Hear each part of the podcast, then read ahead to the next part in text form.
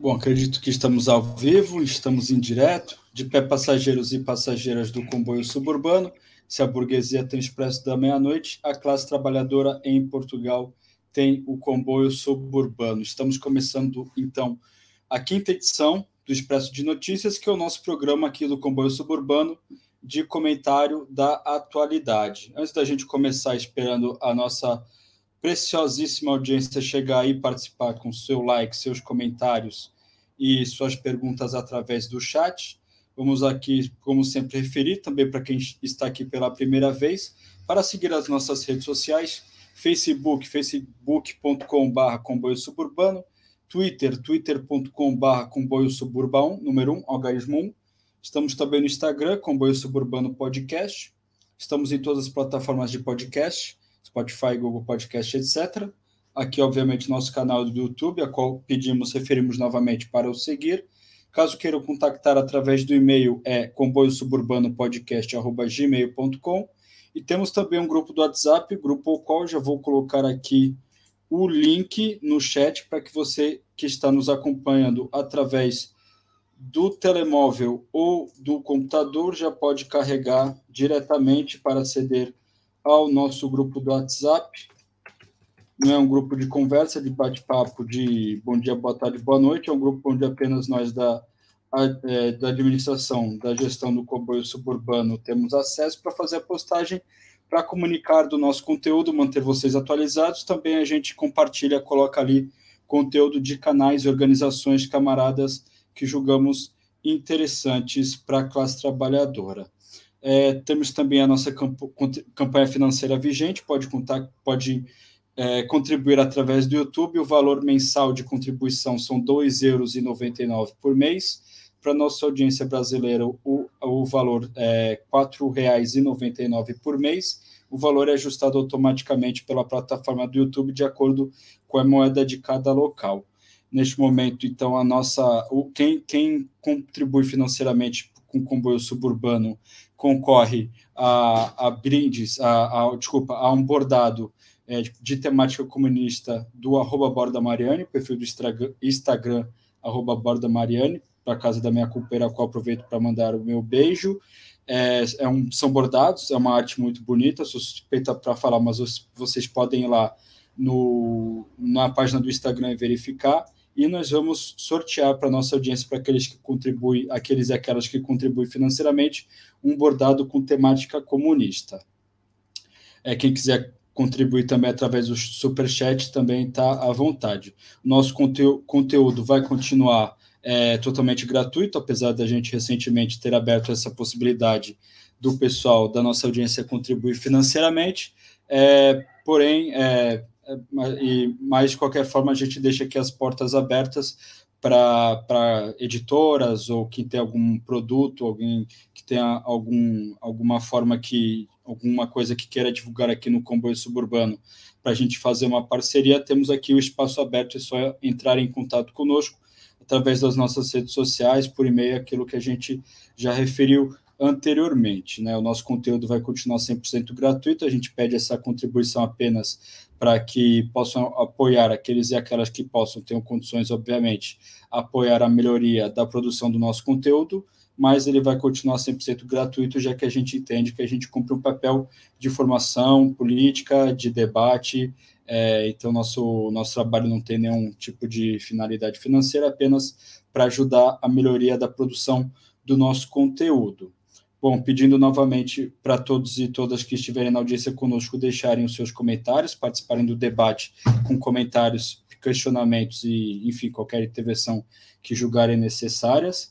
É, e antes da gente começar, então, o debate propriamente dito, vou é, é, colocar aqui, então, no ecrã a Mariane Valêncio, né? A Mariane que deixou aqui o boa noite fique à vontade. E ah, antes, é, o, também, quem estiver assistindo, seja através agora em direto, seja a gravação depois no canal do YouTube, pedimos para deixar o like, já que é apenas um carregar num, numa opção aí no seu, no seu ecrã, no seu, na sua plataforma, isso ajuda muito o algoritmo do YouTube, né, com o algoritmo do YouTube para melhorar a, a, divulgação. Pedimos também para vocês compartilharem nos seus grupos, páginas, etc., que no boca a boca a gente chega num número maior de pessoas, tá bem?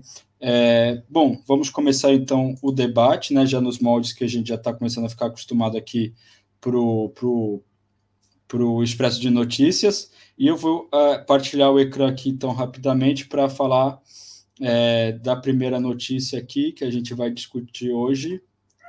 Vamos lá, o StreamYard vai nos ajudar. Ok, acho que vocês já vão ver, já vão poder conferir. Ok, a primeira, primeira notícia, então, é do observador, né? Bem, a notícia aqui seria o conteúdo de vídeo, mas só chamar atenção aqui para a manchete, para a cabeça da página, que é Portugal não tem de ser isso. O primeiro discurso de Luiz Montenegro como presidente do PSD destacar aqui apenas os pontos principais. No fecho do Congresso, líder define sete prioridades: carestia de vida, desgoverno na saúde, sufoco fiscal, retenção dos jovens, integração de imigrantes, ambiente e descentralização. O PSD com pautas, nossa, pautas que o PSD conhece muito bem. Deixa aqui tirar então o ecrã. E vou passar a palavra primeiro para o Vilela para ele comentar aí essa proclamação do PSD, que parece que é outro partido, né, Vilela?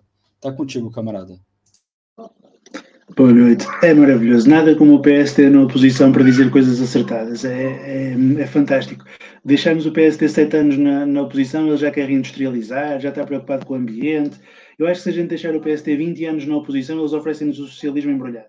É, enfim, é, é mais ou menos isto que, que a gente tenha contado com, com, estas, com estas pessoas. E enfim, o Congresso foi, foi o que nós esperávamos, quer dizer, foi uma, uma entronização do, do Luís Montenegro, que basicamente é o único candidato que está disponível para ser presidente nesta altura, porque o Costa ganhou há meia dúzia de meses, nem isso, com maioria absoluta. Temos pela frente quatro anos de maioria absoluta do PS, quer o Costa fique até, até 2026, quer saia pelo caminho em 24, como já se prevê que vai sair. Portanto, quem quer que esteja no PST nesta altura tem um deserto de quatro anos para, para cruzar. Não... E, portanto, quem é que quer fazer uma coisa dessas? Não é decididamente uma pessoa com reais possibilidades e reais intenções de ser Primeiro-Ministro. Essas pessoas estão-se a reservar, estão a, a, a esperar o, o melhores dias, estão, estão na retaguarda e, entretanto, vão atirando para a frente um, um qualquer um, Luís Montenegro que possa dar a cara e que possa exercer a função de presidente enquanto o PSD está em maré base, quando, quando vier a maré cheia, alguém vai tentar uh, ficar com, com o lugar e fazer, e fazer, uh, fazer o necessário para, para, ser, para ser ele sim primeiro-ministro do PSD. Não, não vejo isso acontecer tão cedo, muito sinceramente. Pode, pode haver um volte face, não é? Porque com a situação que estamos a ter na Europa, e também já vamos falar disso daqui a pouco, com a crise económica, com as greves, com, com a contestação social e com as consequências da, da guerra económica e da guerra militar entre a Rússia e a Ucrânia, pode haver uma repercussão económica pesada em Portugal que faça com que a popularidade do Costa caia a pique já, já este ano ou até, ou quando mais não seja, no próximo ano.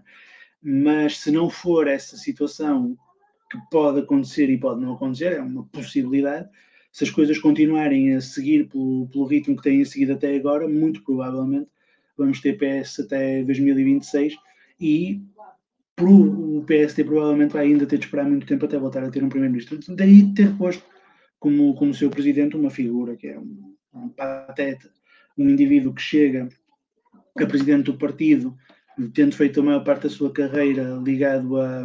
Ele é espinho, ligado às, às distritais do PSD aqui no Norte, que são distritais que defendem a regionalização por causa do regionalismo nortenho e a primeira coisa que ele faz no discurso de tomada de posse é dizer que é contra a regionalização, ou seja, a base dele é a favor da regionalização, mas ele diz logo que é contra no primeiro discurso, pelo menos está calado, não fazia nada, mas também não dizia que estava contra, e, e o assunto resolvia-se por aí, não, ele é idiota ao ponto de dizer que está contra, e portanto já por aqui vemos que o Costa não tem de perder horas de sono com, com o Luís Montenegro. Já agora, só uma coisa que eu, que eu queria partilhar, que além do, do Luís Montenegro ter feito uma intervenção na, na, no Congresso, houve uma moção de estratégia que foi apresentada pela JST e eu queria só ler dois, dois detalhes desta, desta moção de estratégia. A primeira é este. O partido e os seus militantes carecem de uma oferta atrativa e constante de formação capaz de mobilizar a base militante e ser apelativa para a generalidade dos cidadãos. Esta oferta deve passar por uma componente letiva que permita aumentar a literacia política e capacitar os militantes social-democratas para o combate político. Ou seja, isto é uma coisa que a gente vê nos partidos todos, que é a necessidade da formação uh, política, mas o caminho, o caminho que me espanta, sobretudo, é, na JST, é este deslumbramento com o linguajar empresarial a oferta formativa, o componente não sei de quê. Mais abaixo os tipos dizem literalmente isto. Eles propõem uma mudança de sede do PST. O PST deve mudar a sua sede. Porquê? Um partido que tenha o objetivo de estar em permanente contacto com a população deve procurar ter uma sede nacional aberta e que seja apelativa para qualquer cidadão. A atual sede não oferece essas condições, sendo um espaço pouco apelativo e pouco convidativo. A JST propõe que o PST procure outro espaço para instalar, um espaço moderno que tenha valências várias, espaços de convívio e confraternização, zona de redes sociais, espaço de partilha de ideias e espaços de cocriação, co-work ou sedes de startup. Não estou a brincar, isto está mesmo na moção de estratégia da JST. Os mais abaixo dizem aqui, de tempos a tempos, as empresas e organizações, uh, saltou aqui, as empresas à procura de nova postura ou posicionamento mudam as suas instalações. Entendemos que é com um espírito de abertura, modernidade e agilidade, inspirados nos mais atuais modelos de sede de organização, que o PSD deve procurar mudar a sua localização para um novo espaço. Isto, é, é, isto, é, isto prova duas coisas. Primeiro, o, primeiro, o presidente atual do PSD é um nabo por causa da questão que eu disse há pouco da, da, da, regionalização. Mas os quadros que estão em formação no PSD são piores que ele, porque são basicamente uns iupis deslumbrados com conversa empresarial a dizer que é preciso um co-work e uma startup e eu não sei o que que eles ouviram no, na business school onde o papai lhes pagou o curso. E, epá, não dá, não dá. Se eu fosse o Costa, eu ficava zangado com o PSD, porque eu pensaria que merecia adversários à minha altura e não estou a ter. Saul, sua opinião aí sobre a nova, nova gestão, a nova liderança do PSD. Vamos começar já pelo slogan, que eu aproveitei aqui quase maldosamente, enquanto, enquanto o Vilela falava, para, para mandar nos comentários a, a tradução para bolsonarês deste, deste, deste slogan: Portugal não tem que ser isto. Isto é literalmente o vamos mudar isso daí Portanto, não há, não há conteúdo, não há nada, é só, é só dizer que, que está mal e vamos, e vamos mudar. E a questão é, uh, voltamos, eu já me sinto um, um disco riscado quando começo a falar destas coisas. Uh, Portugal não tem que ser isto. Portugal, enquanto Portugal estiver inserido na União Europeia, na NATO, e uh, não disputar a sua posição na, na divisão internacional do trabalho, portanto, tudo coisas que poderiam ser mudadas sem que Portugal saísse do capitalismo, muito, de forma muito difícil, mas, mas possível. Enquanto Portugal se mantiver, mantiver essas três posições, Portugal vai ser mesmo isto. Portanto, um, seja, seja Montenegro, seja Rui Rio, seja André Ventura, seja opa, fosse, fosse o, quem quer que seja que é o líder do MAS atualmente, ou do, ou do PDR, a liderar um, um, um governo em Portugal, uh, enquanto Portugal se mantivesse na União Europeia, na NATO e uh, não tivesse uma, uma alteração na no seu, na, nos seus meios de produção que, uh, que disputasse a, a, sua posição no, na, na, divisão internacional do trabalho, portanto, Portugal seria exatamente isto. Agora, quanto àquelas sete sete medidas, eu não memorizei todas, mas há, mas há algumas que, que saltam logo à vista. A retenção de jovens uh, já, já se torna cansativo fazer a piada do, do sair da zona de conforto, do, do foi ele é que os mandou emigrar, mas é cansativo, mas, mas é trabalho e é para se fazer. O, especialmente o pacismo, do qual o Montenegro é uma, uma figura de continuidade, uh, via na imigração uma, uma forma perfeitamente legítima de lidar com a, com, com a crise uh, económica que nessa altura havia em Portugal. Portanto, vir agora falar de querer reter jovens, principalmente num contexto em que apesar de, de, não estarmos ainda numa situação semelhante à de 2013, Portugal continua a ter muitos quadros, jovens quadros altamente formados, uh, a contribuir para o lugar na posição internacional do trabalho, na divisão internacional do trabalho da Alemanha, da, da França, da Inglaterra, da, dos países da Europa Central. Portanto, as, o dinheiro que nós gastamos, que, que a pequena burguesia e, o, e mesmo o proletariado paga de impostos para, para financiar a educação pública, é usado em parte para a formação de pessoas que vão contribuir para essas economias. Portanto, além disso, temos agora a praga dos, dos nómadas digitais a ocupar as, as nossas cidades, a, a, aumentar ainda mais a gentrificação, portanto, reter jovens. Uh, talvez ele queira uh, reter estes nómadas digitais, dar-lhes cidadania e ver se eles não se vão embora. Só, só se for isso, não, não estou a ver outra, outra coisa. Combater a carestia. Ah, eu, se ele quer combater a carestia, eh, eu, eu tenho uma proposta para ele, eu acho que ele não vai aceitar, mas, uh, mas que é abrir uma embaixada informal com a Rússia e fazer mercado negro de, de produtos de exportação da Rússia para países que, que queiram, uh, que queiram uh, contornar as sanções. Portanto, é, é uma sugestão. pode ser que ele nos esteja a ouvir ou algum dos seus assessores e, e, possam, possam achar que Portugal pode ser um entreposto de comércio de alumínio, gás russo, vidro, uh, e, de, e de microchips, uh, neste caso, para, para irem para a Rússia, para, para então conseguir algumas mais-valias nesse contexto. Integração de, de imigrantes, acho isso fabuloso, principalmente com essa tal base uh, militante do Montenegro no PSD do norte de Portugal, eu acho que vai ser um tema extremamente popular para, para essa para essa base e uma, e uma forma, uh, portanto, pelo menos, pelo menos dele enquanto figura se distanciar da, de, por exemplo, de André Ventura, mas, mas acho que o vai tornar bastante popular nessa, nessa, nessa base eleitoral. E se bem que quando a direita fala de integrar imigrantes, normalmente eu, pelo menos, do tempo em que ainda convivia regularmente com pessoas de direita, Uh, sei que sei que há sempre duas ou três coisas associadas a isso, que é uh, o, que, o que normalmente eles querem dizer é parar a, parar a imigração nova para integrar os que já cá estão. Portanto, para fazer de conta que não são assim tão maus, que, que até nem são contra as pessoas que estão cá a trabalhar e a fazer as suas vidas, querem é uh, impedir que haja mais pessoas, imaginemos, a sofrer com o tráfico humano e a, e a ser sujeitos à, à imigração ilegal, ilegal. Isso, tanto como slogan, como, como realidade, é, é um disparate. Portanto, a imigração eh, continuará a existir em Portugal também por causa da posição de Portugal na, na, na divisão internacional do trabalho.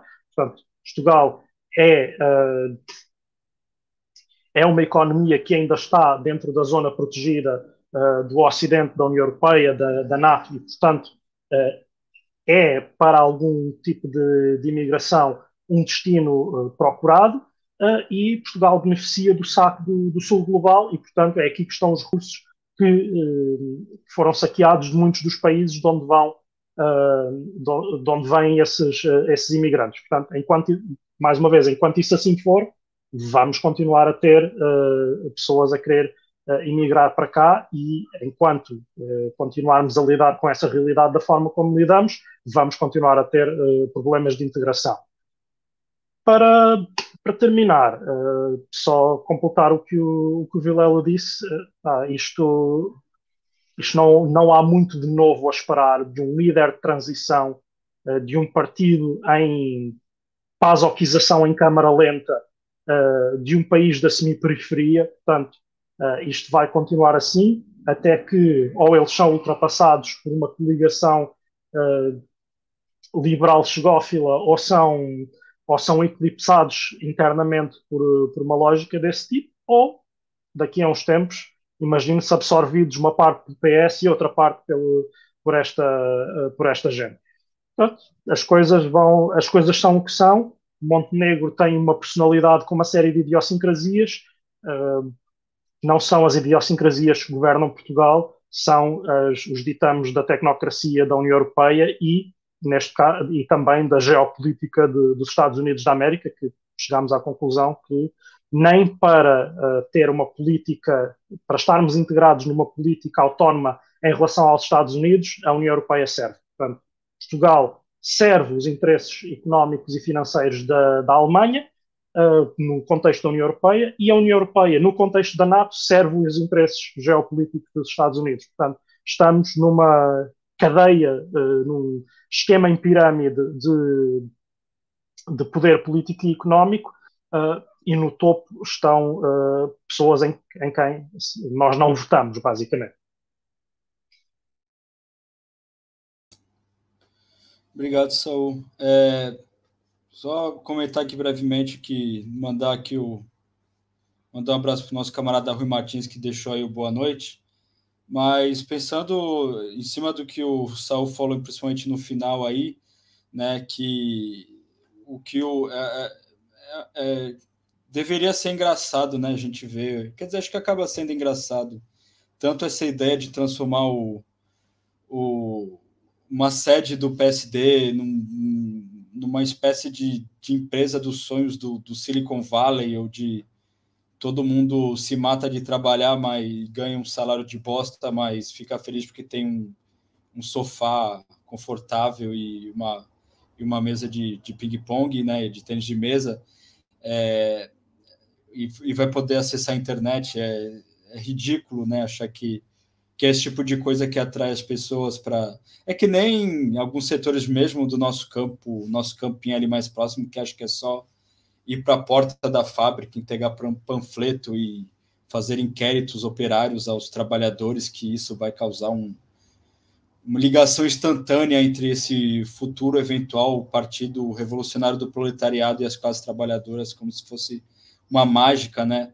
Como se se as pessoas fossem idiotas, imbecis, não soubessem que, que o discurso, esses pontos que o, que o Montenegro colocou, são justamente o contrário daquilo que o, que o PSD fez quando foi, foi governo, né? manter os jovens no país. Não, o, o, o, PSD no governo, na PAF, ele mandou a juventude toda para fora. É, a carestia da vida é, é ridículo, né? Mas, e, e etc. E, e pensando para o futuro, né? Como que é, qual é a alternativa? Porque a gente vê uma crise se avizinhar, né? Porque a gente, enquanto pessoas que vivem num país membros da União Europeia e da NATO, a gente vai ter passar pelos, pelos vistos um bom tempo tendo que financiar é, neonazistas na Ucrânia e também fazendo sofrendo com as consequências de um, de um boicote econômico que, que só bate na, só bate na classe trabalhadora, na superfície continua, eles são obrigados a comprar minério e gás e uma série de coisas da Rússia, eles continuam comprando, então os, as, os acionistas continuam numa situação muito confortável, até pela, por questão de classe, mas uma questão real mesmo. a Rússia continua ganhando dinheiro. É, esse, esse, é, esse hoje, acho que foi hoje, esses dias eu vi uma notícia falando que ah, o, o substituto russo do McDonald's está servindo pão mofado. Desculpa, mas o McDonald's não é padrão de qualidade de, de, de alimentação. Então, assim, então quer dizer que o, o McDonald's novo russo é tão bosta quanto o McDonald's atual, que eu como, inclusive, porque eu como bosta, né? A gente está inserido, né? Naquela tonelada de umami que eles servem para a gente, a gente gosta, não tem jeito. Mas é, é, o que eles têm a oferecer é isso, esse discurso de. E, mas, enfim, a gente vai falar disso mais, é, mais, mais para frente, dessa questão do, da guerra, né? Mas é, é, vem aí uma crise, né? O PS, o PS vai gerir essa crise, né? E qual que vai ser a alternativa? Porque o PSD, de fato, ou, ou o PSD se radicaliza à direita, ou ele está fadado ao fracasso, porque ou ele muda o discurso é, para uma coisa onde ele se coloque como uma alternativa, alguma coisa diferente, ele só vai fazer se ele se radicalizar à direita, e isso é um problema porque a gente já tem um governo de direita, querendo as pessoas querem ou não, né? É, nem todas as medidas da PAF foram retiradas, muito, A gente ainda sofre com as consequências da PAF, com o PSD fez quando era governo. E mesmo na, a geringonça né, não foi suficiente, e agora o PS sozinho, sendo podendo ser ainda mais descaradamente o que ele é, o que ele sempre foi, né, ao contrário do, do que muita gente diz. É, a gente tem, enquanto, enfim, gente que, que busca tá, ter coerência com, com os interesses da classe trabalhadora, a gente fica um pouco temeroso do que vem aí adiante, né? E quem vai sofrer com isso é, é a classe trabalhadora, né? É, bom, a próxima eu vou colocar então aqui, a gente vai, vou, vou mudar a pauta, né? Vou partilhar de novo o ecrã. Eu vou ler aqui a notícia, tá bom? Eu vou pedir para os camaradas acompanharem até o final, tá bom? Porque eu peguei a, a, a notícia aqui da próxima pauta de uma fonte um pouco, um pouco diferente. É, então, vou pedir só que vocês acompanhem. Vamos lá. Esse é do Jornal da Cidade Online, um jornal consciente não abre mão do seu direito de crítica. Portugueses aplaudem Bolsonaro, vídeos viralizam e presidente português termina a visita ao Brasil desmoralizado. A foto já fronte é reprodução. O presidente de Portugal, Marcelo Rebelo de Souza, esteve no Brasil e resolveu visitar o ex-presidiário Lula da Silva agendou a visita ao meliante petista para esse domingo, dia 3 de julho. Na segunda-feira, o português será recebido pelo presidente Jair Bolsonaro, com todas as honras.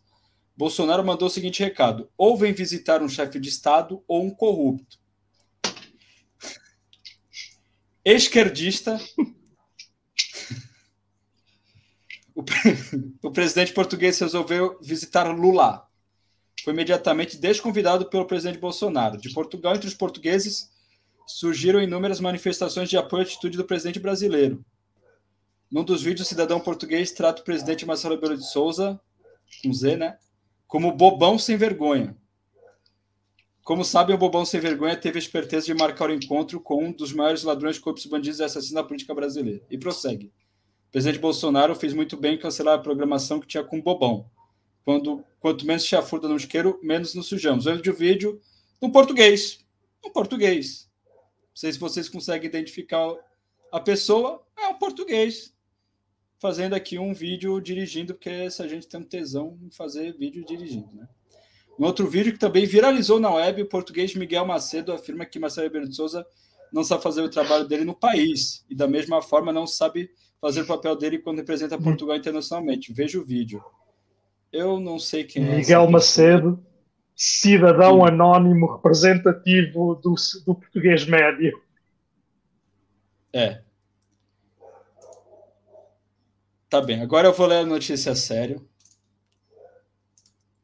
Só cidadãos comuns portugueses ilibados, gente sem qualquer tipo de. Mas vocês comentam a, o que for melhor aqui. Agora eu vou abrir o do TSF, que é um pouco menos mentiroso. Bolsonaro deu um fora em Marcelo, mas Portugal deu um show no Brasil. Marcelo só vê virtualidades na visita curta, mas intensa ao Brasil. Saldo muito positivo, diz, mesmo com desconvite de Bolsonaro. Em três dias da show impressiona brasileiros. Ah...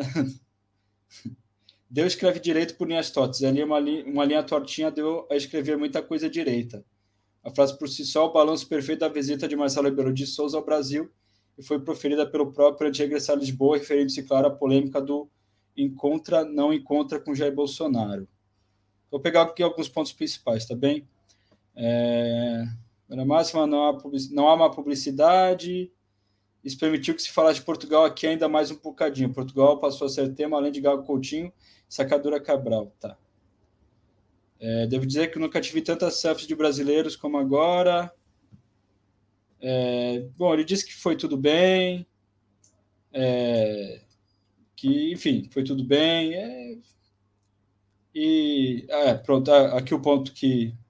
Para o presidente que está segunda-feira, até pode ler na Folha de São Paulo um artigo de opinião bastante ilusão, papapá, chegou a considerar a atitude como vandalismo diplomático que se passou aqui no Rio de Janeiro e São Paulo se poderá representar um incremento no soft power de Portugal. Aí ele mergulhou em Copacabana, e aí, te... Marcelo teve a oportunidade de reunir-se com Lula, Temer e Fernando Henrique Cardoso para falar das relações entre os países e a conjuntura internacional. Eu acho que é mais ou menos isso.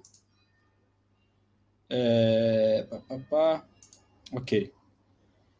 Saul, vou pedir para você começar então suas, suas impressões sobre, sobre essas notícias aí. Eu peço desculpa ao, meu, ao moderador pela, pela minha intervenção uh, fora de tempo, mas, mas era demais. Portanto, aquela, aquela personagem uh, ser apresentada ali como um, como um cidadão anónimo português que, que por acaso estamos aqui a citar em relação à, à situação do à, à situação de Portugal e do, e do presidente é, é, de alguma maneira fantástico, faz lembrar uh, não sei se foi o mesmo, o mesmo órgão noticioso que uh, quando da eleição de Bolsonaro citou o PNR para dizer que Partido Português celebra a eleição de Bolsonaro, portanto, esperando que talvez no Brasil ninguém soubesse uh, o que é que era o PNR e que representatividade é que tem, e a, a, personagem que estava também antes dele, a cara não me é totalmente estranha, não, não estou agora a associar é, a... é o juiz, pô, é o juiz que foi expulso ah! da, da! Covid, que, que chamou para porrada claro, claro. O... O homem queria bater no, no Magina da PSP. Já, queria fazer jiu-jitsu como Magina. Só se estragava uma casa. Polícias contra negacionistas, opa, só se estraga mesmo uma casa. Um, mas nesse, nesse contexto, portanto, essas, essas duas personagens, como se sabe, uh, portanto, o, o juiz negacionista num país que vaci em que se vacinou 98% da população uh, é, deve, é representativo de alguma coisa, alguma coisa ele representa, senão não, tinha, não tinha a audiência que tem no, no canal. Pá, o outro fulano, infelizmente, é representativo de algumas pessoas, uh, de alguém, há de ser, tal como, tal como este primeiro, e é, lembro-me que era daquelas pessoas que estava à espera que no início de, é, entretanto, no início de 2020 que, entretanto, o Trump tomasse posse uh, com, com, portanto, com provas de fraude eleitoral ou qualquer coisa parecida, porque aquelas pessoas acreditam na legitimidade do Estado, do governo federal dos Estados Unidos e acham que há, há coisas que são e que não são fraudulentas dentro daquilo que acontece dentro dos, dos Estados Unidos e, portanto, acham que, que, que, estava ali a acontecer qualquer coisa fora do comum e que ia ser corrigida. Eu ainda hoje estou à espera, porque eles até me prometeram, até me prometeram que a Hillary Clinton seria presa, uh, não pelas razões deles, mas eu adorava que isso acontecesse. Uh, eles queriam que ela fosse para, para Guantánamo, eu gostava que ela fosse para, para um gulag ou, um, ou, ou sujeito a um tribunal popular, algures em, em Cuba ou na Venezuela, portanto, mas isso, isso depois podia-se negociar, podia-se negociar as, a, a modalidade de, da, da prisão. Um, e pronto, eles prometeram, prometeram muito disso e, como se vê, tinham tanta razão na altura como têm agora para fazer o comentário que fazem e para serem citados como representativos. Marcelo o que fez é o que ele sabe fazer, é tentar estar bem com toda a gente e quem não está bem com ele é que fica mal e, e saiu-se muito bem com, uh, com esta, nesta situação. Eu não sei o quão legítimo ou não, em termos de protocolo, é um presidente visitar ao mesmo tempo, no, mesmo contexto, uh, um, um, presidente atual e um líder da oposição ou um, ou um presumível candidato da oposição. Mas se o fez, se o decidiu fazer, era porque se há. Uh, ele pode gostar muito de, de ir contra o protocolo em certas coisas, mas se há pessoa que sabe do que é o costume, do que é a, a lei no, no sentido de, de, tanto do escrito como da prática, é ele, portanto, uh, ele lá, lá terá feito a, a, coisa como, como lhe convinha também a ele, e depois, quando, quando Bolsonaro diz que, ele, que Marcelo teria que decidir entre, uh, entre visitar um presidente e visitar um corrupto é, é assim, de visitando Bolsonaro podia fazer as duas coisas ao mesmo tempo. Temos aí essa, teria aí essa vantagem. Uh, e entre visitar um corrupto, ladrão, assassino, podia fazer. A parte do esquerdista é que eu acho estranho que ele não poderia fazê-lo ao mesmo tempo, portanto, na visita a Bolsonaro, nem visitando Lula. Portanto, aí uh, há aí a questão de que uh, se Marcelo de facto queria visitar um esquerdista na sua visita de Estado ao Brasil, ah, nós podemos dar algumas recomendações. Uh, já tivemos alguns no, no, nosso canal, uns melhores, outros piores, mas, mas pessoas com, com, com, provas dadas tanto no ativismo como, no, como na teoria. Portanto, acho que, acho que podemos, podemos aconselhar, se, se nos estiverem a ouvir da Presidência da República, temos, temos muitos, uh, muitas recomendações de, de pessoas que, que, Marcelo pode visitar no Brasil se efetivamente quiser visitar um esquerdista. Uh, se ele quiser visitar o Lula em vez de visitar um esquerdista, também pode. Uh, se, e, e, aí, pronto, pode, pode ser que, que aprenda algumas coisas sobre centrismo, sobre conciliação entre, entre centro-direita e, e esquerda que e, esquerda amansada, portanto, que ambos são muito hábeis nessa, nesse tipo de uh, nesse tipo de, de, ação política, vindo de campos completamente diferentes, uh, são. Uh, para, para terminar, esta infelizmente começa-se a perceber que uma parte, já, já vinha a acontecer há algum tempo, mas parece que o, o conservadorismo lusófilo existe no Brasil, não é maioritário dentro do conservadorismo, mas existe. E ao longo destes anos de bolsonarismo e de degradação da, da situação política no Brasil, esse, as, as pautas da, da lusofilia no Brasil, na política brasileira, não, não estou a dizer as pessoas gostarem de Portugal, porque isso, se, se há brasileiros que gostam de Portugal, tá, infelizmente é verdade, eu posso, posso tentar convencê-los que, que, isto não é assim tão bom, mas não, não vale muito a pena. Se, se, se já, se, já, se já nessa situação, é difícil convencê-los.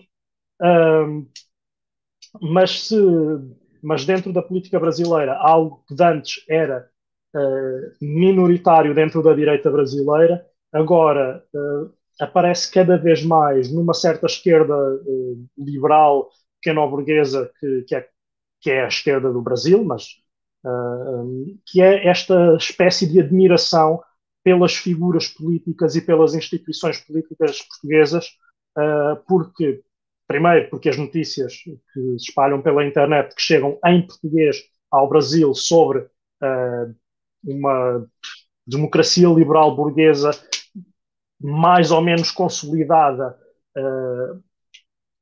acabam por impressionar quem, quem está, quem vive no mundo das ideias e vive numa, num, dentro do liberalismo da, da, da semi-periferia, já fora da, do norte global, portanto, isso, isso infelizmente acontece e vai permitindo que muita gente fique fascinada e, e não perceba que uh, a suposta uh, civilidade e estabilidade do, do, sistema político português não vem uh, de uma de, das virtudes dos nossos políticos ou das virtudes intrínsecas uh, do povo português vem, mais uma, voltamos uh, ao mesmo, uh, de uma situação política em que Portugal está integrado, de instituições que mantêm Portugal tanto a beneficiar do saco global, do, do, do, saco do, do, sul global, como a ser saqueado internamente dentro do norte global para, beneficiar, para benefício do, do centro do norte global.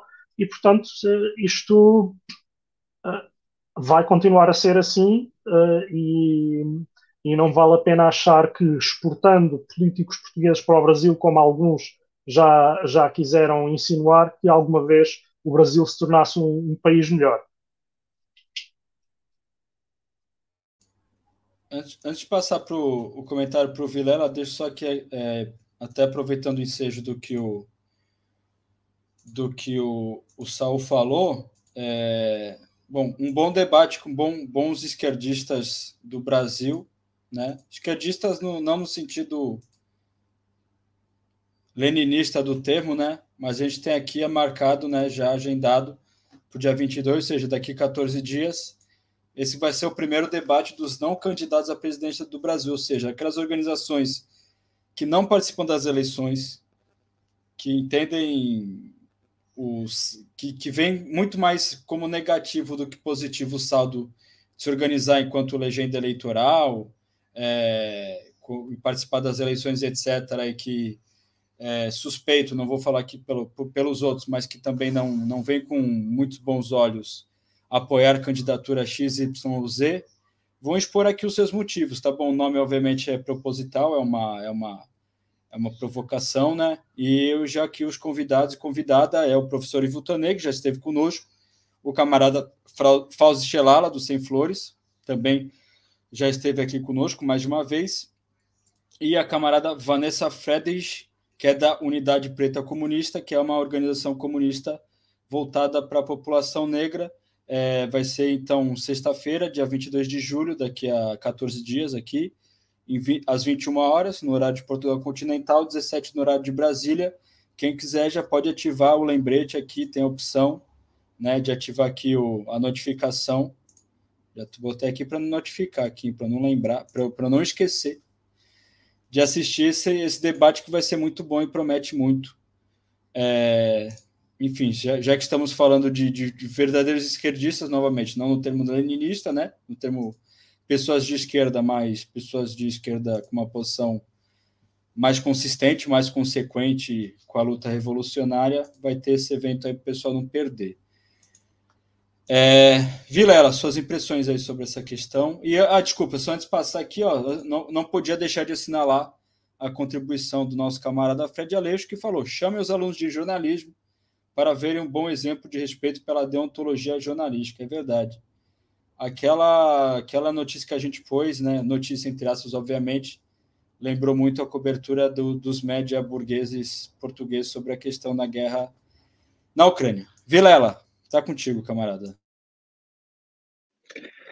Eu estou, opa, estou sem palavras para, para essa notícia, porque eu, eu, esperava muitas coisas neste dia quando acordei, mas não esperava ver o, o literal afilhado do Marcelo Caetano, um tipo que é afilhado do ditador Marcelo Caetano, a ser chamado comunista. Homônimo, né? O, homônimo como homenagem, né? homônimo. né? Sim, sim, sim. O, o Baltazar Rebelo de Souza, pai do Marcelo Rebelo de Souza, foi ministro do Salazar e, quando teve um filho, decidiu que a pessoa que ia batizar o filho dele como padrinho era o Marcelo, o Marcelo Caetano, que depois veio a ser ditador. E, enfim, apesar de ter as bênçãos do Marcelo Caetano, o, o Marcelo Rebelo de Souza é um comunista globalista. É, é, é, a conclusão a que eu chego, não é?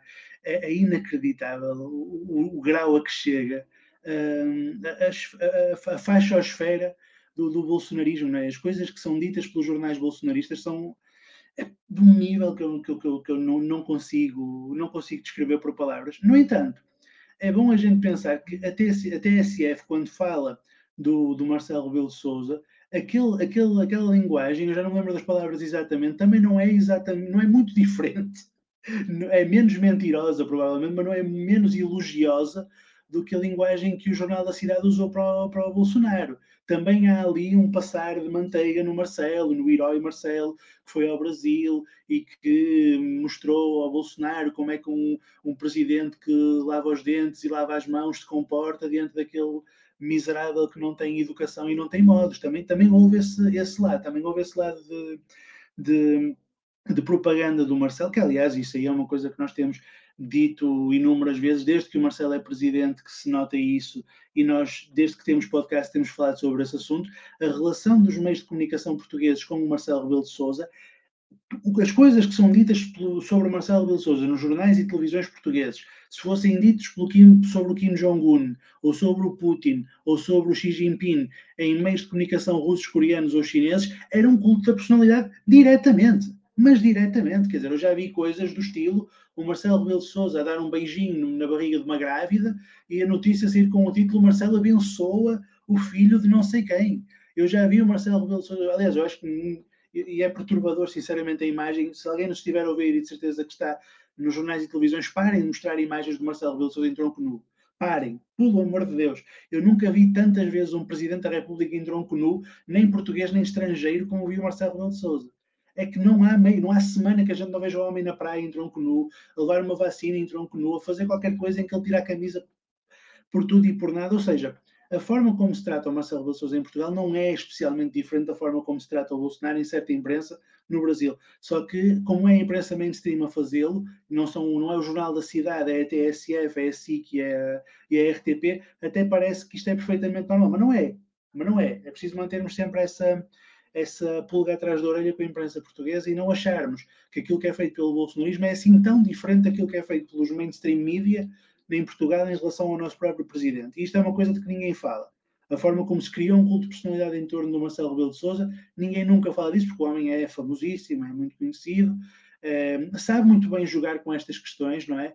Vai, para, vai, para, vai dormir com os, com os sem-abrigo e faz muito bem, vai distribuir comida para o, centro, para, para o Banco Alimentar e também faz muito bem, mas não faz isso com, com reta intenção, ele faz isso porque está a criar a sua narrativa do, do presidente pai dos pobres, que é aquilo que o tem mantido no poder e popular todos estes anos.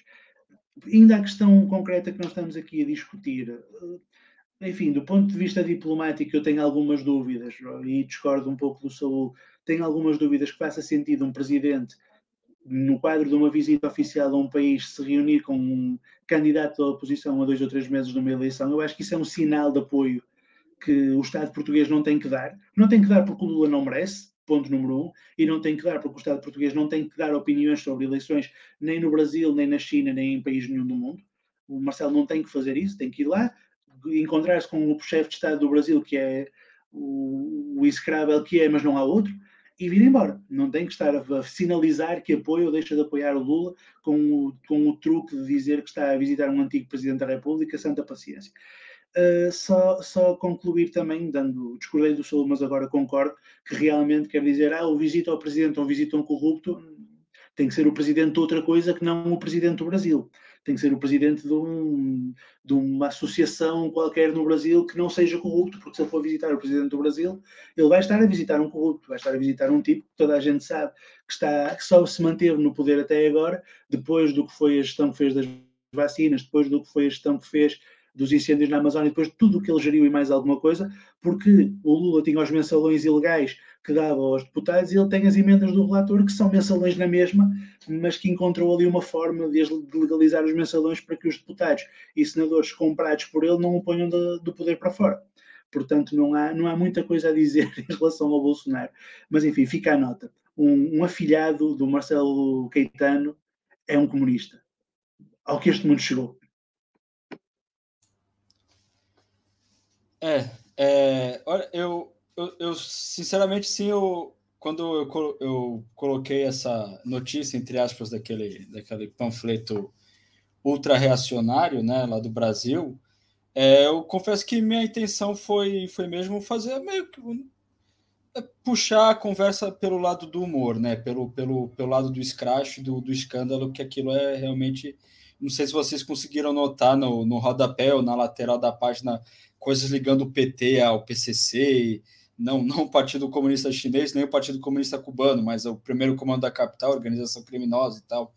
Aquilo tudo, é, enfim, aquilo é, é ridículo, mas de fato a gente consegue pensar que as coisas andam muito no campo da aparência, né?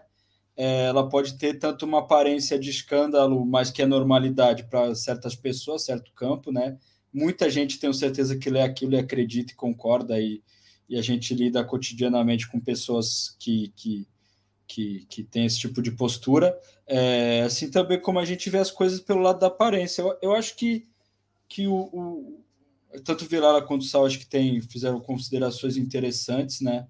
É, mas eu acho que tem uma questão de fundo aí, é que de fato é, o, o, o Bolsonaro ele, ele mesmo mesmo tendo um lastro, né? Ele foi foi eleito dentro de uma onda reacionária, né? O, o Orbán na Hungria, o Trump nos Estados Unidos, é, a própria ascensão do, do. Não vamos esquecer que o Chega é o terceiro partido do parlamento português.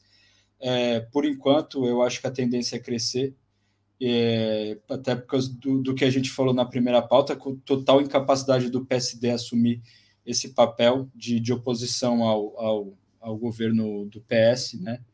É, eu, eu acho que mesmo assim para essa, quer dizer, é, o, há, há, um, a gente pode ver aí, a partir da posição do, do Marcelo, tão integrado nessa coisa do europeísmo, da democracia europeia e etc., alguns setores que querem fazer, outros que já fazem boicotes a produtos brasileiros, por a, a, achar que lá não há boas práticas dentro daquilo que se considera dentro de um humanismo difuso, essa mesma Europa que pode propor boicote a determinados produtos brasileiros por falta de é, condições dignas de trabalho ou, ou preocupação ambiental, mas a mesma Europa que fez, por exemplo, o massacre, o, o, o absurdo massacre que aconteceu é, na fronteira da, da Espanha, que, que a Espanha, é bom referir que é um país que tem uma colônia, né, tem, tem um espaço ainda em África, o que aconteceu, né, e que um governo de esquerda, né, esse de fato um governo de esquerda em Espanha,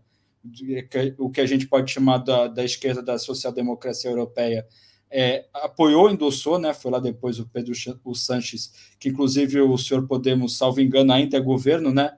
É, eu não vi nenhuma declaração de nenhum membro do Podemos rompendo com o governo ou qualquer coisa do tipo, se colocando contra o que aconteceu, continua sendo governo, continua legitimando aquela política de massacre, legitimando essa política é, xenófoba e, e, violenta e agressiva e é, contra, contra pessoas é, que, que, que, tentam adentrar nesse paraíso europeu, né? Como se ele próprio não tivesse sido forjado, consolidado e ainda convivesse com a sua própria barbárie, com seus próprios massacres, como esse que está acontecendo. Mas acho que é um sinal, né? Assim como o Lula um tempo atrás é, é, teve foi falar em, acho que no Parlamento Europeu. Enfim, é, tem sinais aí de um, de um, de um apoio, de um endosso é, desse, desse senso comum é, democrata liberal europeu que vai desde do que eu falei agora do Podemos até o Marcelo Rebelo de Souza e, e enfim, é, vários espectros desse, desse, dessa hegemonia, desse senso comum europeísta que, que acha mais interessante é, é, essa, é, que, a, que, a, que a barbárie seja governada pelo menos com uma aparência um pouco mais humana, né? É, mas enfim, vamos ver os desdobramentos. Acho que é, é, também tem. Acho que Portugal, se, se a depender do que ocorrer no Brasil, se, se por, porventura é, Lula não for eleito, sei lá, qualquer coisa que aconteça lá, Bolsonaro continue no poder, eu acho que vai ter muito empresário português que tem negócios no Brasil que pode puxar a orelha do seu Marcelo pela, pela ousadia que teve agora nessa, nessa visita que ele teve no Brasil entre uma, entre uma selfie e outra, ou entre uma foto é, no mar, na praia de Copacabana, né? Mas vamos ver. É, vamos passar então para o próximo e último última pauta. É, cobrir questões relacionadas à guerra na Ucrânia, de fato, é um pouco complicado, porque é, é dinâmica de guerra, né, gente? As coisas mudam e a informação demora a chegar, e a gente tem o enviesamento da imprensa, a gente também não tem acesso à imprensa enviesada do lado russo, mas a, a notícia aqui que eu pesquei, que a gente pescou aqui é, que eu acho que dá para a gente começar o debate, é aqui, ó, depois de perder Severodonetsk, Zelensky garante que a Ucrânia vai recuperar cidades. Desde o início de junho, a Rússia fez várias mudanças nos alto comando militares, ou seja, é, eles, eles ganharam uma cidade e a primeira coisa que eles falam do lado russo é ter feito mudanças nos comandos militares, removendo vários generais de funções chaves do comando operacional da guerra na Ucrânia. A Rússia continua a bombardear as cidades gêmeas de Severodonetsk e Lysychansk, nesse sábado atingido uma fábrica de produtos químicos que servia de abrigo a centenas de civis. Os civis estavam na fábrica de produtos químicos, enfim. É notícia do público, ou fabricação, ou, ou narrativa do público, não sei como chamar isso. A mim parece muita coisa estranha aí, né? Mas, Vilela, o que, que você tem a dizer sobre isso? Olha, sobre a cobertura mediática da guerra, da guerra da Ucrânia, acima de tudo eu tenho a dizer que não, não me posso pronunciar de maneira, de maneira franca e de maneira informada, porque eu só recebo informação do lado ocidental.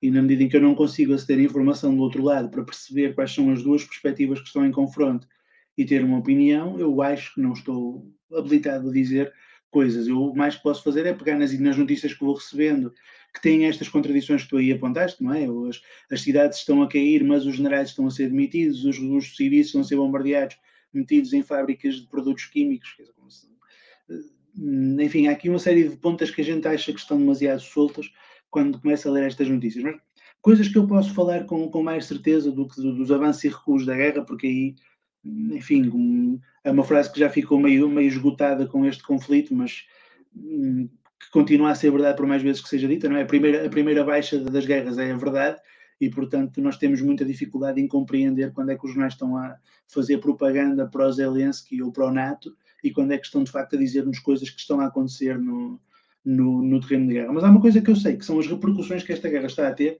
na Europa em termos, em termos de inflação, os preços estão a subir de uma maneira absolutamente ridícula, um pouco por toda a Europa, por causa de, enfim, houve, uma pretensão muito, muito, muito europeia no pior sentido do termo. Houve ali uma arrogância eh, imperialista de achar que nós vamos fechar a torneira aos negócios com a Rússia e em dois tempos a Rússia vai, enfim, colapsar economicamente, recuar da Ucrânia, pedir-nos por favor para voltarmos a comprar-lhes gás, petróleo, cereais e minerais, e pronto, a guerra vai durar muito pouco tempo porque a Rússia depende imensamente da Europa e não vai conseguir manter-se de pé se não formos nós a comprar-lhes coisas. E o que nós estamos a verificar é que a guerra continua, a guerra já dura há quase cinco meses, e eh, não, não quero com isto dizer que a economia russa esteja a funcionar às mil maravilhas, que não está, mas a verdade é que o rublo valorizou imenso, sobretudo quando a Rússia decidiu que a partir daquele momento só vendia petróleo e gás em rublo o rublo valorizou muito, e quando nós olhamos para a economia europeia, o euro, ainda agora, antes de entrarmos para a live, recebi uma, uma notificação a dizer que o euro tinha desvalorizado, e nós estamos a ter conflitualidade social um pouco por toda a Europa. Já no, no último episódio falámos das greves dos ferroviários em Inglaterra, que são uma consequência disto, são greves contra, contra a carestia de vida. Estamos a ter também, durante, durante o, o último fim de semana, houve uma cimeira da NATO em Madrid, e o Mário Draghi, o primeiro-ministro italiano, teve de sair a meio da cimeira para voltar para a Itália, porque o Movimento Cinco Estrelas, um partido, enfim, de direita populista que apoia o governo dele, eh, ameaçou romper com o governo porque, por causa de por causa da conflitualidade social, porque percebe que pode aproveitar essa conflitualidade social para poder crescer também ele. Na Holanda, eu vi esse vídeo e agora, por favor, depois de terminarem de ver a nossa live, procurem um vídeo no YouTube de protestos de campo de, de, de agricultores na Holanda. Esses protestos são maravilhosos porque eles foram com caminhões cheios de bosta de vaca, não estou a brincar, e despejaram caminhões de bosta de vaca na praça que fica em frente do Parlamento holandês. Isto foi feito pelos agricultores holandeses em protesto contra o aumento do, do custo de vida. E epá, é uma coisa que sinceramente vale a pena ser vista porque aquilo é muito engraçado. Mas enfim, tirando estes dois, ah, e ao mesmo tempo em França, o, o Emmanuel Macron decidiu nacionalizar a EDF, também por uma decisão que não parece que fosse normal num presidente liberal em, em condições normais, portanto, alguma coisa o fez tomar essa decisão e, e decididamente foi o facto de estar a haver uma conflitualidade social também em França. Ou seja, aquilo que nós estamos a ter como consequência da guerra da Ucrânia, não, além de, mais, mais adiante das movimentações no terreno, quem avança, quem recua, se se conquista lixança, se não se conquista lixança, e etc. O que nós estamos a ter é, de facto, uma, uma destruição da economia europeia, uma criação de uma Europa onde vamos ter uma grande inflação, onde o euro vai cair a pique, onde nós vamos ter muitas dificuldades nos próximos tempos em, em manter o, o, nível de vida que tivemos até aqui. E uh, parece-me que tomar, tomar esse tipo de decisão neste momento, tendo em conta que as organizações de esquerda estão muito longe de, de estar em condições de, aproveitar essa, esse descontentamento popular para chegarem ao poder sequer estas organizações de, de, esquerda, até porque muitas dessas organizações de esquerda estão a ser uma espécie de barreira contra o, contra o, o populismo de direita, apoiando os, os, partidos que estão no governo. Falaste aí do caso do, do, do, Podemos, é um exemplo muito acabado disto, não é? O Podemos continua agarrado ao Pedro Sanches, continua um, a não romper com o governo do Pedro Sanches, mesmo quando já, quando já estamos a ver o que o Pedro Sanches fez no Saara Ocidental, quando já estamos a ver aquilo que foi feito também pelo. Estás a mostrar o vídeo? Isto é na Holanda, sim senhor. A bosta, a bosta a, ser, a ser despejada para o Parlamento holandês. É muito bom. Mas pronto, quer dizer, o, o, Podemos continua a apoiar o Pedro Sanches, apesar do Saara Ocidental, apesar do que se passa em Ceuta, que o Pedro Sanches diz que não é uma colónia, mas eu, eu, eu sou português, eu tenho lugar de fala para dizer que Ceuta é mesmo uma colónia, até porque foi Portugal que colonizou Ceuta em 1415, depois quando nós ficamos, quando Espanha anexou Portugal em 1580 e nós voltámos a ser independentes, Ceuta não quis voltar para o território português, mas Ceuta é uma colónia, fomos nós que colonizámos, a bandeira de Ceuta continua a ter as cinco quinas de Portugal, portanto fomos nós.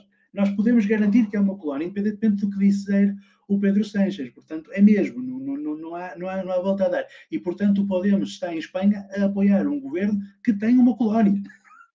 E acha isso a coisa mais normal do mundo. E quem diz o Podemos diz todas as outras esquerdas, um pouco por toda a Europa. E, portanto, este, esta conflitualidade social que a guerra vai criar, o, o, grande problema que vai trazer, evidentemente, para além das condições de vida das pessoas que se vão agravar, é que muito provavelmente quem a vai agarrar e quem a vai transformar em poder vai ser a direita reacionária, porque a esquerda já estou a ver isso acontecer e não acho, não acho que esteja enganado. Gostava de estar, mas acho que não estou. A esquerda vai estar ali a tentar defender até ao fim este regime em que nós estamos, até porque tem medo de ser acusada de putinismo, tem, tem medo de ser acusada de não ser leal às, às, às instituições do Ocidente, às instituições da Europa, às instituições do mundo livre, essa conversa da treta toda, e portanto, com medo dessas acusações, a esquerda vai se deixar levar como linha auxiliar do, da democracia liberal ocidental, e quem vai aproveitar esta crise para crescer muito são os, os partidos racionais.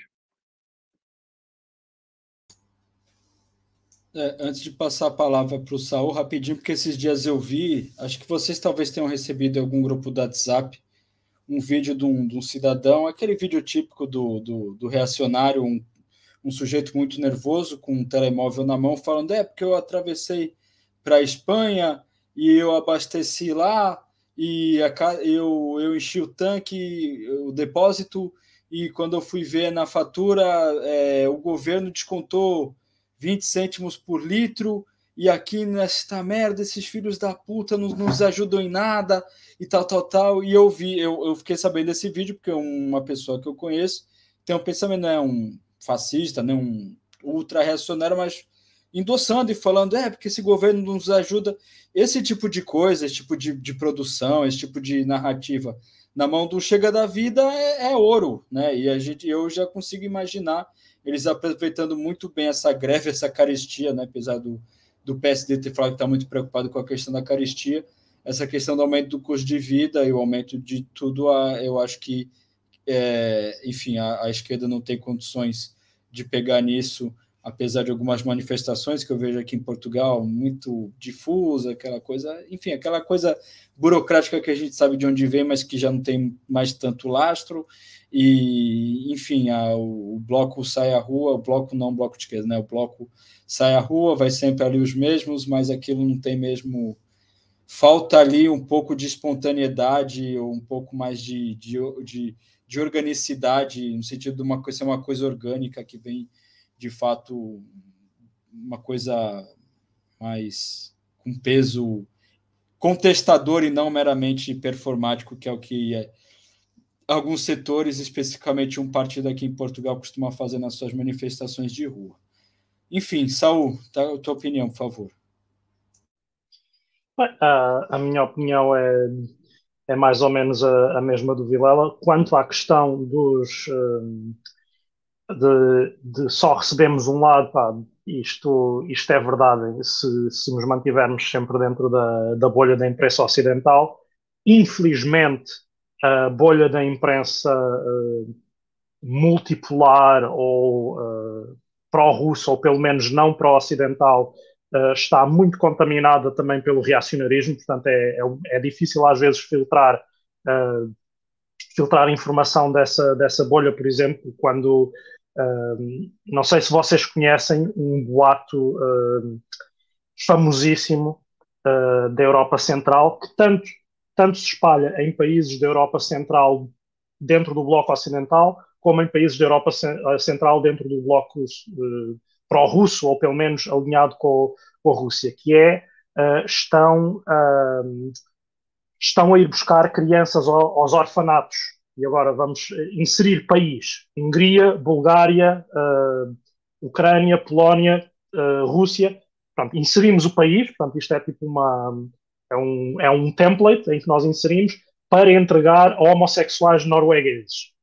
E eu vi esta notícia, isto só para, para dar um exemplo, eu vi esta notícia ser public, uh, repartilhada por uma conta que normalmente fazia portanto, partilhas de, de notícias sobre, sobre a questão militar, sobre a situação militar na, no leste da Ucrânia. Portanto, um dia temos uh, a situação de quem é que bombardeia quem e que cidades é que caíram para que lado, e no outro dia temos esse tipo de, de informação uh, adaptado na altura, portanto, ao país que, que interessava uh, defender na, nesse, nesse contexto. Portanto, é, essa, existem fontes de informação onde podemos ir buscar alguma, alguma informação importante sobre o que se está de facto a passar naquele, naquele teatro de guerra, uh, inclusive, inclusive às vezes a própria, não, não as agências noticiosas, mas os, uh, se calhar os próprios uh, relatórios factuais da, da, da, da, parte militar ucraniana que,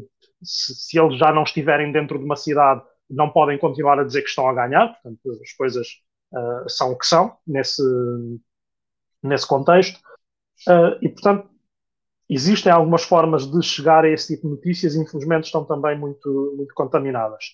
Quanto à guerra em si, as coisas, desde mudaram um bocado desde, desde aquele início de achava-se tentativa de forçar uma, uma mudança de regime na, na Ucrânia, uh, os recuos que houveram depois, que existiram depois disso, que para os quais, mesmo que não estivessem planeados, a Rússia estava perfeitamente preparada para abdicar dessa frente para, para se focar na, na, na Ucrânia, no leste da Ucrânia, e a partir do momento em que se foca numa invasão por terra no leste da Ucrânia. Portanto, o que é que a Rússia precisa para uma invasão por terra no leste da Ucrânia? Apoio local, que tem muito. Tropas, que tem muitas. Uh, carros de combate, que tem muitos. Portanto, enquanto, enquanto, a Ucrânia, enquanto a Rússia se focar nesse, em controlar território no, no leste da Ucrânia uh, e, e, e, consolidar o controle das, uh, do, do, território das, das repúblicas separatistas, não há narrativa ocidental que sobreviva ao, à realidade no terreno, portanto, que é a Rússia controla essa zona. Uh, e, e para, para comparar, portanto, se a Rússia sair desta, desta guerra controlando, portanto, gastando 10 bilhões de dólares e controlando 10% da Ucrânia, sairá de lá com, com maior sucesso do que os Estados Unidos saíram do Afeganistão. Portanto, que gastou, uh, os Estados Unidos gastaram na ordem dos trilhões e, no final da operação, não controlavam absolutamente coisa nenhuma, nomeadamente os, os descendentes, os aliados históricos dos Estados Unidos, ou do Ocidente em geral, ou de, do estilo de vida ocidental no Afeganistão, que eram as tribos do norte, uh, do, dos, neste caso, descendentes do Massoud, acabaram, portanto, foram simplesmente uh, derrotados e, portanto, o, os talibãs no final, da, no final desta, desta retirada estavam melhor do que estavam na, no início da invasão americana há 20 anos. Portanto, quando os, quando os americanos invadiram, os talibãs não controlavam o, aquela pontinha no norte, da, norte do Afeganistão controlada pelo Massoud, que nos veio, a, veio à Europa avisar-nos, que veio à União Europeia avisar que, vinha aí um, que vinham aí atentados e depois foi morto não sabe bem como, é que ele é morto nessa, nessa altura, mas uh, essa, esse território era controlado por essa, por essa gente e agora nem isso. Portanto, se formos a fazer as comparações com. Claro, claro que em certa medida não é comparável, mas uh, são potências a fazerem, a fazerem política de potências. Umas acabam uh, a controlar partes de território, outras acabam a retirar uh, de forma completamente uh, desastrosa e desastrada.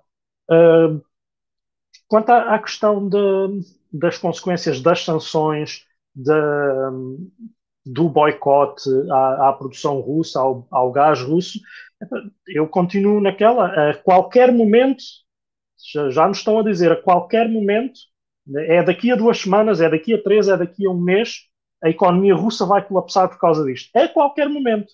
E já nos estão a dizer a qualquer momento, já há algum tempo, tanto em relação a, a, essa questão do, do colapso da, da, economia russa, uh, como da, do colapso da logística militar de, em termos de abastecimento de, da linha da frente, e nunca mais chega. Uh, e, e, daqui a uns tempos vamos esperando que isso aconteça, vamos, vão os, os mais pró-ocidentais esperando que isso aconteça. Daqui a uns tempos, um país qualquer, uh, talvez um país grande, aliado, mais ou menos aliado da Rússia, mais ou menos desalinhado com o Ocidente ou com interesses neutros em relação ao Ocidente, uh, finalmente tem o breakthrough na produção de microchips e a Rússia passa a, a deixar de ter que, de, de ter que, que, importar seja o que for do Ocidente e, e a partir daí, uh, portanto, passamos desta situação em que fazemos de conta que há que há um país isolado e, e, o resto do mundo, que é o Ocidente, basicamente do outro, e voltamos efetivamente a uma situação de, de Guerra Fria. Só para, só para terminar, quem achava que as sanções rapidamente atiravam ao chão a economia russa e a, e a estabilidade do projeto político russo, uh, eu acho que há um país mais pequeno que a Rússia, mais isolado que a Rússia, com menos recursos do que a Rússia, está alvo de um projeto de sanções, de um sistema de sanções mais abrangente do que aquele que foi feito à Rússia e cujo, e cujo sistema político se mantém mais ou menos estável há cerca de 50 anos ou mais. Portanto, a ideia de que um sistema de sanções tem a capacidade de, de destruir politicamente, de destruir um projeto político, uh, parece-me algo rasa. Uh, temos esse país, que é Cuba, temos a questão da Venezuela, que, com todos os defeitos que, que aquele projeto político possa ter, sobrevive ao sistema de sanções que lhe é, que lhe é imposto.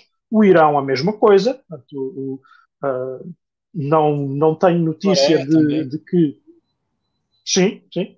Eh, e eu não estou a dizer que se vive bem nesses países ou que são bons regimes. Eu estou a dizer que os regimes políticos em si estão sujeitos a, a sistemas de sanções há muitos anos e continuam lá. E, por exemplo, o Iraque esteve sujeito a um sistema de, a um regime de sanções durante algum tempo também, durante bastante tempo até. Um, o regime uh, mudou, o regime caiu e foi substituído quando foi invadido militarmente.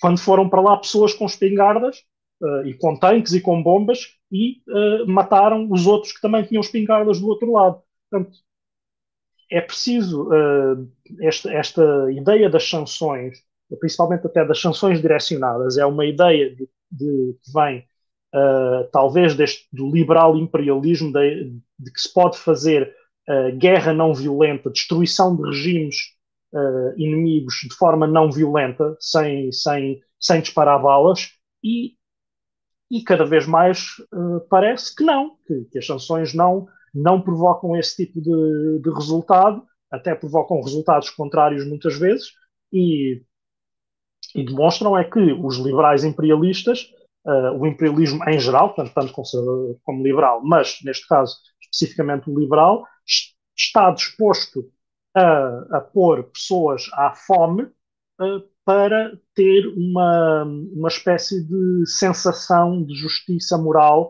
em relação àquilo que esses regimes uh, fazem ou deixam de fazer no mundo. Deixa-me só dizer uma coisa muito rápida sobre isto que o Saúl disse. Aqui há uns anos eu vi uma entrevista e, detalhe, eu não concordo com a, com a opinião que esta pessoa teve, mas vamos, vamos aceitar que a opinião que esta pessoa teve era boa.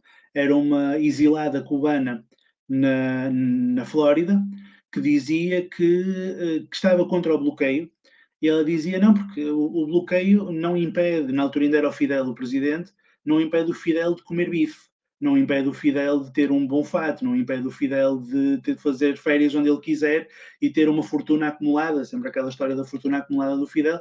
O bloqueio só impede o cidadão comum de Cuba de ter uma peça para reparar o seu carro, de ter um vidro para pôr na sua janela e de comer um jantar como deve ser. Tem de comer todos os dias sopa ou ter de comer todos os dias uma, uma comida pouco nutritiva. Portanto, eu sou contra o bloqueio porque o bloqueio não faz nenhum efeito na, na culpa do regime cubano. O, o bloqueio só tem efeitos sobre a população cubana pobre. E nós estamos a falar de um regime que todos nós podemos criticar quanto quisermos, mas tendo em conta tudo o que já investiu em saúde, tudo o que já investiu em educação, tudo o que já investiu no desenvolvimento, inclusive, do desporto e da cultura cubana, manifestamente não podemos dizer do pé para a mão que é um regime que se está nas tintas para a população cubana. E mesmo num regime destes, decididamente, e por muito que esta pessoa estivesse a exagerar, os dirigentes cubanos têm um nível de vida melhor do que o da população pobre cubana. Não podemos fingir também que não é o caso. Imaginem o que é que não acontece em, em países como a Rússia, em que o regime está completamente nas tintas para a população pobre daquele país, isto é um facto. O Putin quer lá saber da população pobre da Rússia, quer lá saber se tem saúde, educação, saúde, cultura, desporto, não é absolutamente indiferente. As sanções são aplicadas e qual é o efeito das sanções à Rússia? A população pobre da Rússia, da Rússia sofre porque não tem bens no supermercado e o Putin e os dirigentes próximos do Putin vão continuar a comer bife e vão continuar a fazer férias onde bem entenderem. E o regime não vai cair. Porque, como o Saúl disse e com razão, os regimes sancionados, não há, nenhum, não há nenhuma prova histórica, não há nenhum, digam-me um caso concreto, não é? Estou quase como o Manel Serrão a discutir futebol, diga um, diga um regime que caiu por causa de sanções, não há. Nenhum, nenhum, nunca aconteceu tal coisa. Portanto, querem invadir a Rússia para retirar lá o Putin à força? Boa sorte. Agora, com sanções esperarem que o Putin caia, não vai acontecer. A única coisa que vai acontecer é que, de facto, a população russa pobre vai sofrer os efeitos dessas sanções. Portanto, não me parece de nenhuma maneira que, mesmo que o objetivo seja terminar a guerra na Ucrânia, que para mim também deve terminar amanhã, eu sou contra uh, o facto de haver uma guerra na Ucrânia, não é com sanções que isso vai acontecer. a guerra na Ucrânia vai, vai terminar, eventualmente, quando houver uma vitória militar de um lado ou do outro, como todas as guerras. Assinalar aqui a participação do nosso querido camarada Fernando Budião. É, conflito na Ucrânia já cumpriu o objetivo: consumir armas, vidas e infraestrutura para reconstruir tudo de novo. Pois, exatamente isso, exatamente isso.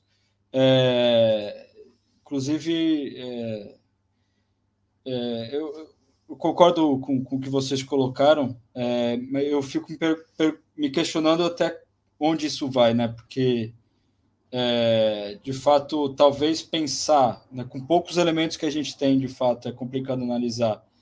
Imaginar se o, o regime Putin, o governo Putin, teria interesse em marchar e, e ocupar Kiev, se de fato o apoio militar que a NATO deu para os militares ucranianos foi suficiente para frear. É, eu imagino que daquela região reivindicada né, do, do, leste da Ucrânia, eu imagino que seja muito difícil que aquilo volte a, ao status anterior de, de, de aquilo ser Ucrânia, né? É, mas a, a, eu só consigo imaginar que isso só acaba quando o senhor Putin se propor a fechar a torneira e fazer os alemães começarem a morrer de frio dentro das suas casas, porque é isso. É, a, a, bola está com, tá com, tá com Putin, querendo ou não. Talvez haja uma grande dificuldade, apesar de que o Ocidente já devia estar acostumado com isso, desde o Vietnã, desde o Afeganistão, desde Cuba, desde, enfim, de uma série de lugares, de ver que não vai rolar, não aconteceu. É, é, é, você tem ali um poderio, se, se nem com, com poderio militar é, norte-coreano, né, que é que muitos dizem que é obsoleto, que, que é incapaz, que etc. Né, falar ah, os Estados Unidos poderiam terraplanar aquele país quando eles quisessem. Inclusive, eles já fizeram aquilo durante a Guerra da Coreia nos anos 50. Eles, eles já destruíram aquele país. Aquele país se reconstruiu, obviamente, contra a conjuntura, quando existia a União Soviética, apesar de que o, o, o, o regime, a configuração, a interpretação do, do se é que dá para chamar de comunismo, que é que lá vigente, é, sempre buscou um caminho de, de autonomia e, e, e também estava é, ali no meio do impasse, literalmente, é, entre o, o, o soviético, mas de fato aquilo está lá, né? querendo ou não, está lá. É, e que, que, que, qual que é o passo? É, acho que está óbvio que as Forças Armadas Ucranianas e as suas milícias, etc., não têm condições, mesmo com todo o apoio da NATO e do Ocidente, de, de dar volta àquilo. É, o lado russo, talvez eu, eu, novamente, sem querer tomar qualquer tipo de partido, mas eu não sei se vale a pena para eles o desgaste de, de tomar Kiev e, e, e, destruir a narrativa de, de proteger o, a população etnicamente ou culturalmente identificada como russa naquela região. É, é isso, acho que até quando que a, as burguesias, a, a, burguesia imperialista vai querer queimar a capital lá e está disposta a lidar com as consequências que é, é, é greve na, dos transportes na, no Reino Unido, é, são aumento do custo de vida, manifestações aqui e ali dentro da Europa, é, até mesmo do, dos Estados Unidos e é, enfim, te, sobre a, a questão da vida na Rússia, novamente, a gente tem pouca informação, mas eu estava acompanhando o noticiário de futebol, o, o, o meu time, o Corinthians, esse tempo, um tempo atrás, é, contratou um jogador que jogava na Rússia, e aí eu estava. A gente tenta pegar nas entrelinhas ali ver algum tipo de informação, né? E aí estava tendo um, um, uma conversa ali de jornalistas do Brasil querendo saber informações sobre a contratação desse jogador brasileiro é, com um jornalista brasileiro de futebol que trabalha, que vive na Rússia, e perguntou para ele assim, falou, ah, acho que o jogador está querendo voltar para o Brasil porque a condição de vida aí na Rússia não está muito boa, né? E esse jornalista, que até onde eu sei não tem qualquer tipo de envolvimento e predisposição e posicionamento político é, de forma nenhuma, ele falou, não, a coisa aqui está tá tranquila a vida. Alguns produtos a gente tem dificuldade de ter no supermercado, mas não é nada que atrapalhe nossa vida. A única dificuldade é de transferir dinheiro para o exterior e vice-versa, de receber dinheiro do exterior. Ou seja, é... só que mesmo assim a transferência foi feita, inclusive foi um jogador que o Corinthians contratou do clube russo, do, do Zenit, né, de São Petersburgo, e o Corinthians mandou dois jogadores para lá e teve ali uma troca financeira. Ou seja, tem dois clubes de futebol, um do Brasil e um da Rússia, trocando dinheiro. Por mais que o Brasil não esteja participando, aquela questão, os bancos e tal, tal, tal, o boicote, se troca dinheiro, até porque a gente sabe muito bem que há uma descentralização do, do sistema bancário, através dos Revolutes, dos, dos TransferWise e, e dos etc. da vida. É, essa coisa do, do bloqueio do sistema bancário se dá a volta de uma maneira, até onde eu sei, muito, muito fácil, muito tranquila é, as ações da Gazprom tá depois de um, do, do, que eu acompanhei, depois de um primeiro período de baixa, elas estão estáveis. A valorização do rublo dos últimos dias, só depois de uma valorização gigantesca, nos últimos dias teve uma leve queda, mas já está com uma tendência de melhoria, de subida da, da valorização do rublo. É, eu tenho esse testemunho aí que eu tentei tirar uma informação de ver que a situação de vida das pessoas na Rússia não tem grandes alterações nem militarmente eles estão ameaçados. Ele falou: não, a vida aqui está tranquila, nem, nem na fronteira nada. Tipo, ah, o jogador quer ir porque está inseguro. Ele falou: não, não, nada se passa, nada acontece, a vida está normal. Quer dizer, é, mas continua sendo vendida para nós a, a, a, a, narrativa de que a Rússia está perdendo. A gente já conversou né, entre nós, né, que o Zelensky, se ele for, ou se ele, de, se ele de alguma forma ele declarar derrota, ele é assassinado, ele morre porque é, quem está por trás do governo dele são pessoas é, são fascistas, são neonazistas e, e, e, muito bem preparados e armados dentro do que ele se propõe a ser.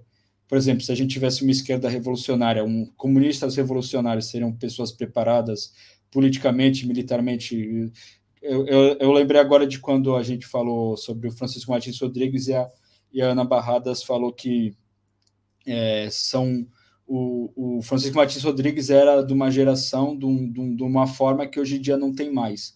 De fato, a gente tem muitos poucos revolucionários como deve ser, que tem preparo, acúmulo, experiência militar, política, teórica, prática, etc.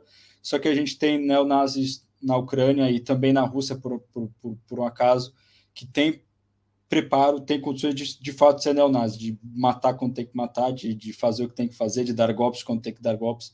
E acho muito pouco provável se, que, que o senhor Zelensky, se ele, em algum momento ele demonstrar algum grau de, de fraqueza, ele, ele vai ser destituído, enfim, dessa forma que, que a gente está colocando. Eu acho que a gente está no momento do impasse, É, eu acho que não, eu não vejo porque a Rússia ceder. É, eu, e só que também acho que o imperialismo dessa vez novamente vai ter que dar o braço a torcer e, e enfim, vai ter que arrumar alguma solução, nem que seja pressionada por isso. É isso, quando um alemão estiver dentro da sua casa morrendo de frio porque porque a Rússia de fato não quis vender mais o gás porque a China está comprando é, e fazendo a, a roda do capitalismo girar no seu país, talvez alguém tome uma providência, tome uma atitude. Até lá, a gente vai continuar lidando com as consequências que, que chegam para nós, que é o aumento do custo de vida, essa insegurança, etc., e, e, e é, indícios e notícias e preparações para uma eventual terceira guerra mundial, ou seja, para a aniquilação da vida na Terra, que a gente tem que conviver enquanto, enquanto esses interesses de, de, de imperialismos ou de burguesias não ficam em conflitos e, e, o capital na sua necessidade histórica de, de queimar capital variável, que é pessoas e capital constante também, que é armas, estrutura, isso que o, que o Fernando colocou, né? E a gente fica aí novamente nesse impasse. Bom, eu acredito, é, não sei se os camaradas têm alguma questão mais para colocar, penso que não, a gente já está, já, já, já utilizou bastante o nosso tempo aqui. É, e é isso, então acho que a gente pode ficar por aqui. É, continue acompanhando o conteúdo do comboio suburbano. Quem chegou agora vê aí nosso histórico, aí temos sempre conteúdo, já é, abordamos uma série de temas, vamos continuar abordando muito mais. Fiquem ligados aí na nossa programação, nossas redes sociais, nosso grupo do WhatsApp, etc. Deixa o like aí na publicação, seja quem estiver assistindo, acompanhando em direto, ao vivo, quem assistir depois, deixa o like, que isso ajuda muito a gente, é muito pouco que vocês podem fazer ali, é só carregar num, num botão, isso muito, ajuda muito a gente. E é isso. Até a próxima, muito obrigado e é, é até a próxima. Tchau, tchau.